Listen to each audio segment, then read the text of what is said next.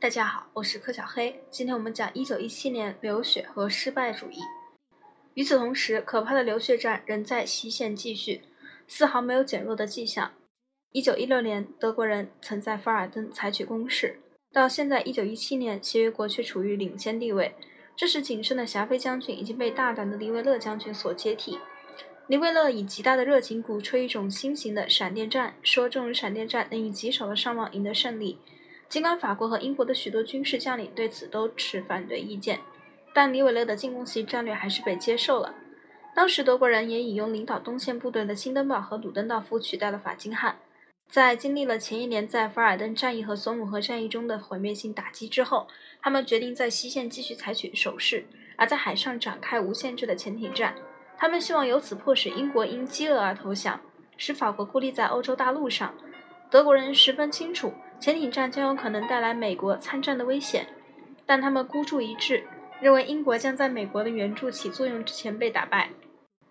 我们不久就将看到这一冒险差点祸事儿。尽管它最终带来了灾难，不过陆上的防御战略却使德国人获益匪浅。为了巩固和加强各条战线，辛登堡将其部队撤回到一个新的设防阵地——齐格菲防线。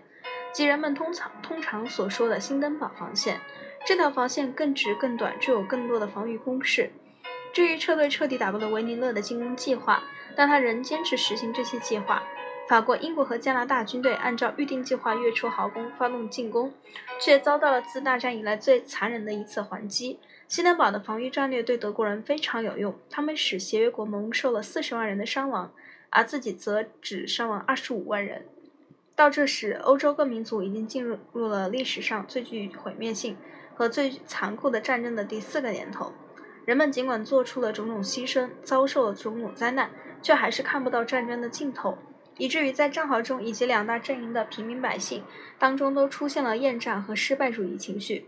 其中一个最惊人的表现是，1917年7月19日，德国国会以218票对126票通过了和平决议。在奥匈帝国，1917年10月21日，受人尊敬的年迈的皇帝弗兰西斯·约瑟夫去世，新继位的年轻皇帝查理开始谋求议和。同样，在英国，前外交大臣兰斯多恩侯爵写了一封公开信，预言若不采取某种方法结束冲突，西方文明就将崩溃。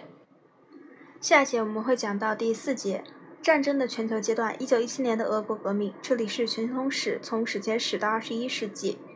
我是柯小黑，我们下次见。